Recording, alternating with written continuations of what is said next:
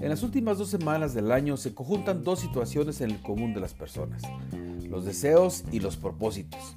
La diferencia entre uno y otro es que los deseos son aspiraciones que tenemos y que se encuentran fuera de nuestro alcance, que dependen de situaciones en las cuales de manera personal no se tiene un control directo. Por otro lado, los propósitos son aspiraciones que podemos lograr y que dependen del esfuerzo de cada persona.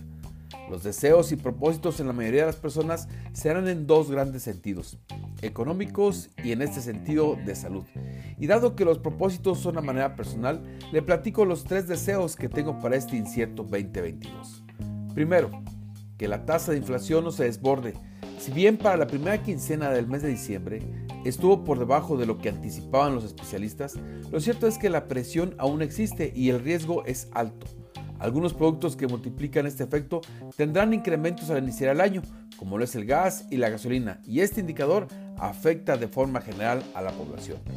Segundo, que el crecimiento del país sea lo suficiente para mantener el nivel económico de la población. Al igual que la inflación, este indicador afecta a todos los habitantes en general.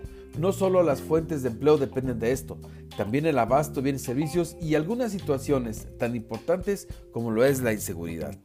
Y tercero, que la medicina para curar la COVID sea una realidad.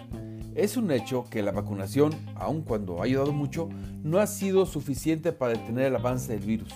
De encontrar la cura, el problema sería mucho menor y ahora sí, la nueva realidad sería una realidad, con todos los beneficios económicos y financieros que esto implicaría.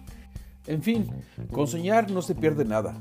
El problema es despertar a la realidad. Sin embargo, de manera individual podemos hacer mucho y es tan sencillo como al menos el usar el cubrebocas.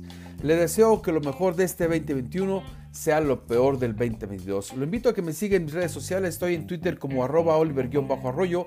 En Instagram me puede encontrar como un arroyo. Lo invito a que escuche mi podcast Economía y Finanzas de otra opinión en Spotify. Y también, por supuesto, que lo invito a que lea mi colaboración en www.globalmedia.mx.